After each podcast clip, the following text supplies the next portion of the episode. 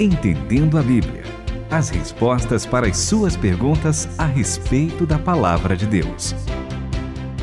E aqui no Entendendo a Bíblia a gente se diverte muito antes do programa, você não tem ideia o quanto, porque a gente às vezes comenta, né, Renata?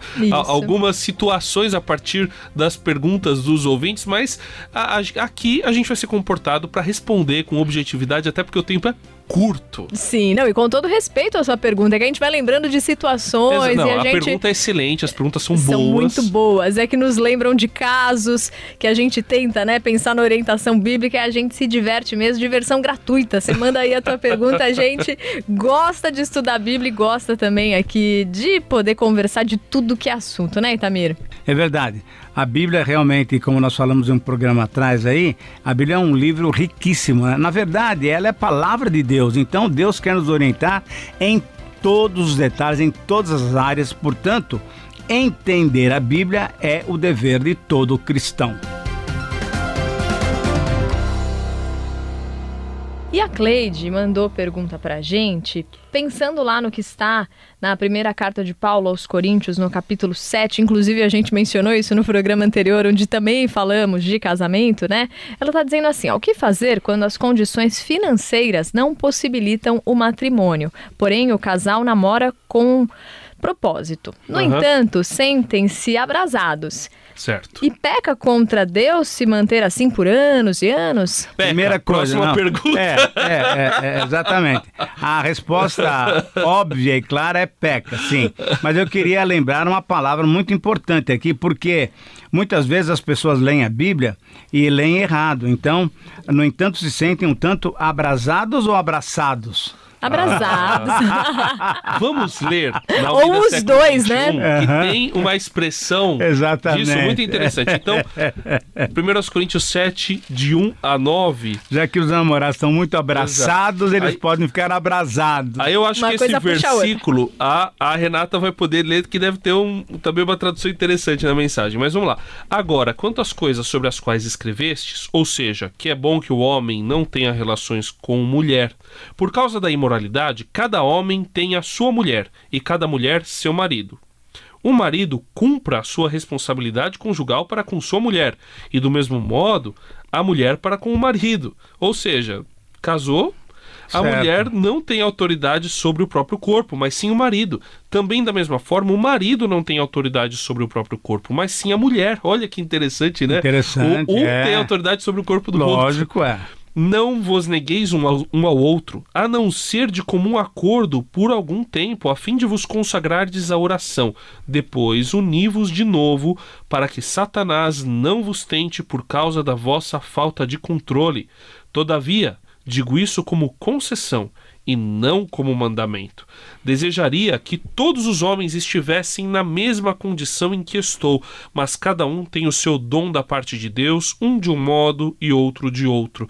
Digo, porém, aos solteiros e às viúvas que lhes seria bom se permanecessem na mesma condição Exatamente. em que estou. Mas se não conseguirem dominar-se, que se casem, porque é melhor casar do que arder de paixão. Uau! Que é a tradução do século XXI então, para do que abrasar-se. Né? Abrasar-se é o quê? Arder de paixão. Arder de paixão. Como é que está a tradução do versículo 9 aí na mensagem, Renata? Entretanto, digo aos solteiros e viúvos que não estar casado talvez seja o melhor para eles, como tem sido para mim. Mas, se não conseguirem conter os seus desejos e emoções, devem se casar. As dificuldades do casamento são de longe preferíveis à vida de um solteiro sexualmente tentado. Ah, muito, boa, muito boa. É claro, né? Exatamente. É, é óbvio. Sexualmente só... tentado. Gente, agora só uma explicação, porque como a Bíblia ela é incrível e maravilhosa, mas às vezes a gente usa conforme o nosso jeito de olhar, né? Quando você ressaltou bem a questão de que agora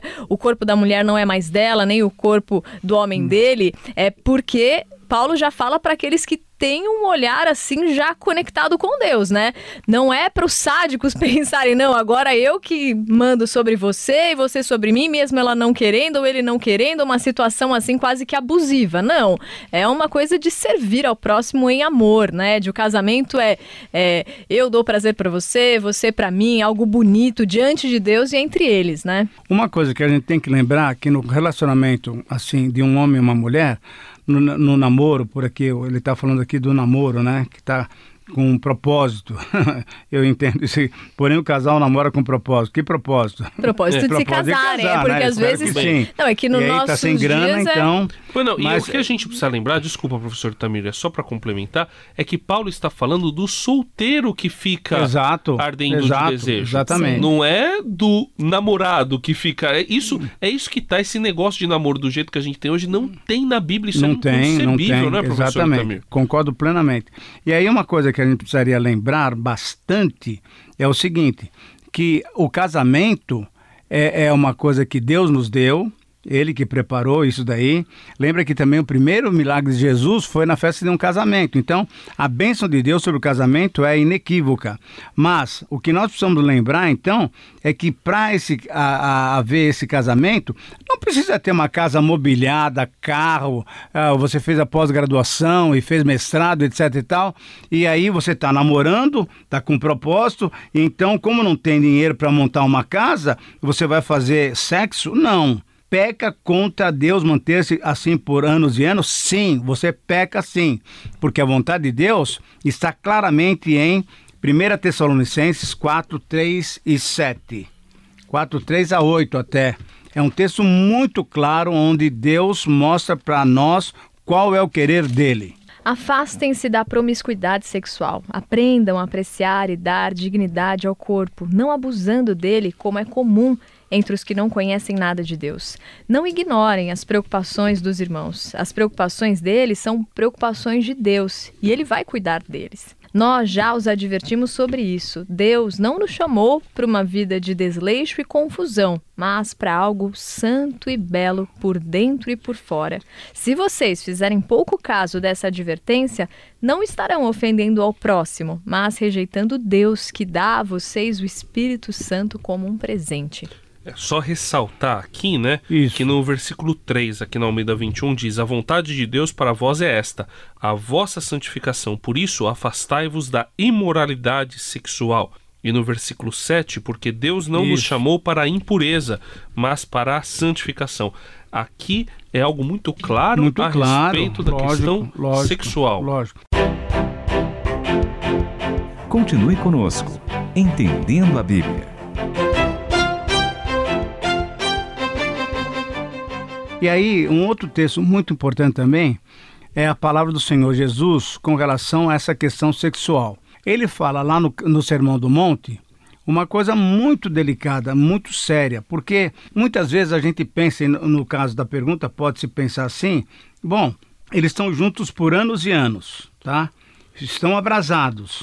E aí, o que acontece? Exatamente o texto de 1 Tessalonicenses nos ajuda muito. Então, cuidado, porque Deus não nos chamou para a imoralidade. Mas a gente pensa, ah, a imoralidade é quando então eu faço sexo com a minha namorada ou com o meu namorado. Mas é muito mais sério, porque o Senhor Jesus disse lá em Mateus 5, 27, uma outra coisa. Jesus coloca um patamar muito mais elevado que é, é, é realmente aquilo que agrada o coração de Deus. E não é apenas fazer o ato, mas é estar se pensando e estar abrasado, esse desejo que você não consegue controlar. No capítulo 5, 27 de Mateus, diz o seguinte: Ouviste que foi dito: Não adulterarás. Eu, porém, vos digo. Então, em, em, engraçado, Jesus que trouxe graça, né? Parece que, ah, então ele vai aliviar. Vai aliviar nada. Vamos ver o que, que ele vai falar. Todo aquele que olhar com desejo para uma mulher já cometeu adultério com ela no coração. Pronto, então. então... Quer dizer, olhou só olhar. E se você fica. Sim, lá... é olhar com aquela outra intenção, claro, olhar claro, de um claro. jeito é, diferente, né? E por isso até que quando Jesus nos mostra, né, como a gente pode orar ali, agradando ao Pai, dando um exemplo, né, de uma oração, ele fala: não nos deixe cair em tentação. Não é que você não vai ser tentado, você vai, mas não, não dá liberdade aí para sua mente, né? Até acho que o C.S. Lewis que fala: você não pode é, impedir que um pássaro pouse na sua cabeça, mas você pode impedir que ele faça um ninho, exatamente, né? Exatamente, exatamente. Então, essa ideia de ficar, ah, o casal está muito abrasado, mas ele já está então desejando. Então, ele pode até não ter cometido o ato sexual, mas ele está fomentando os desejos lá na sua mente. E, portanto, diante disso, diante do que o Senhor Jesus falou, não tem colher de chá. É pecado, sim, senhor. É por isso, inclusive, que a nossa recomendação, não sei se é o ouvinte ou alguém que ele conhece que está nessa situação, mas se a gente começa com brincadeira tal, mas muito sério, é que você procure se casar-se o mais rápido possível. Sim. Porque sim. É, eu vou contar a história do meu pai. Meu pai e minha mãe, se vocês fossem ver, eles não tinham condições de se casar. Meu pai era pastor de uma igreja pequena e minha mãe assistente social recém-formada, era professora. Então, assim, eles não tinham. Eles não compraram uma casa para se casar. Eles se casaram, foi na igreja, com Coca-Cola e bolo no final do. do eu fiz propaganda pra Coca-Cola aqui, né? Mas foi com refrigerante e bolo no final, lá na igreja mesmo. Então, assim, foi algo muito simples. E hoje a gente às vezes fica querendo, né? Casamento de princesa, quer gastar 50 mil reais só na festa, e depois ainda quer ter um palácio tal. Olha. A, a Deus quer da gente uma vida muito mais simples. Então, assim, começa pequeno sabe? Começa pequeno para fazer a vontade de Deus, para agradar ao Senhor. Tô para correto? viver em santificação. Exatamente isso. É muito melhor começar de uma maneira humilde, mais santa, do que uma maneira pomposa, mas depois de ter feito uma porção de pecado que não é agradável a Deus. É que a verdade é que existem dois valores, né? O valor do nosso mundo atual fala que você tem que primeiro terminar a faculdade, para você se garantir na vida, às vezes fazer uma graduação ou uma pós-graduação, como se isso fosse assegurar que você vai ter sucesso. Mas o sucesso para Deus são outros valores, né? Não que ele não estimule que você faça a faculdade e tudo mais. Sim, mas o sucesso também está nas mãos dele, né? Fica tranquilo, descansa nele, né? Se case e todas essas coisas você vai fazendo no tempo, vai ter tempo para todas essas coisas. A gente não precisa seguir esse modelo do mundo que às vezes acaba impondo isso, né? E, e que a gente está sendo imprudente se não fizer. Exato. E eu conheci pessoas que, assim, estavam nessa, né? Ah, vou deixar, vou deixar. E aí não aguenta. E como é crente tá despreparado, exatamente, e aí a menina engravida. Aí tem que casar. Sim. Entendeu? Sim, sim. Mas é, eu conheço pessoas que, assim, que aí casou-se e aí conseguiu, inclusive deslanchou melhor na vida, Exatamente. porque tinha uma família para criar. Então, nossa recomendação é essa, né, professor? Não tenha dúvida, a recomendação é viver em santidade, porque essa é a proposta, na verdade, o desejo, na verdade, a ordem de Deus para todos nós. Que Deus nos abençoe. Este foi o seu Entendendo a Bíblia. A gente agradece a participação de vocês, tanto nos dando os retornos, quanto nos dando aí o que a gente precisa para produzir o programa, que é a tua pergunta. Mande mais para o WhatsApp 11 974 181 456 e para o e-mail ouvinte arroba transmundial.com.br. Entendendo a Bíblia, com Itamir Neves, André Castilho e Renata Burjato. Uma realização transmundial.